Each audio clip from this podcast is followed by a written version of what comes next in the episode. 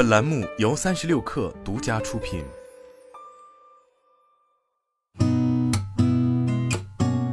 八点一刻，听互联网圈的新鲜事儿。今天是二零二三年九月二十八号，星期四，早上好，我是金盛。据中新经纬报道，据华为商城官网，华为 Mate 六零 RS 非凡大师版的手机壳星钻智能视窗保护套在商城上架，提供玄黑和瑞红两种配色，售价一千九百九十九元。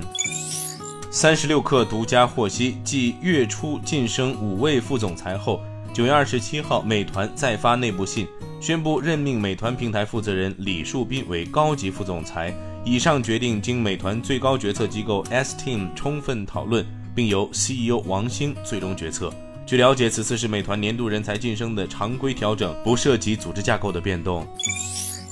据证券时报报道，国家移民管理局预测，在举国上下共迎国庆中秋、国庆佳节之际，随着杭州亚运会召开，国际航线航班持续恢复，境外国家地区入境免签等政策叠加。全国口岸将迎来出入境客流高峰，日均出入境旅客将达到一百五十八万人次，较去年同期增长约三倍，是二零一九年同期的百分之九十。预计出入境客流高峰将主要集中在节前九月二十八号、九月二十九号和节后十月五号、十月六号。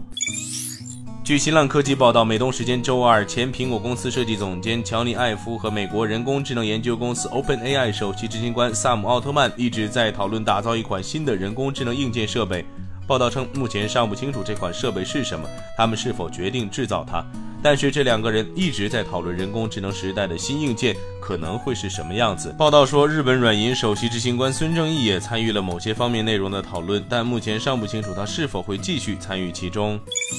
据财联社报道，马斯克在社交媒体平台 X 发帖称，要是满足全美汽车工人联合会 UAW 加薪百分之四十、每周工作三十二小时的要求，无疑就是把把通用、福特、克莱斯勒推上破产快车道。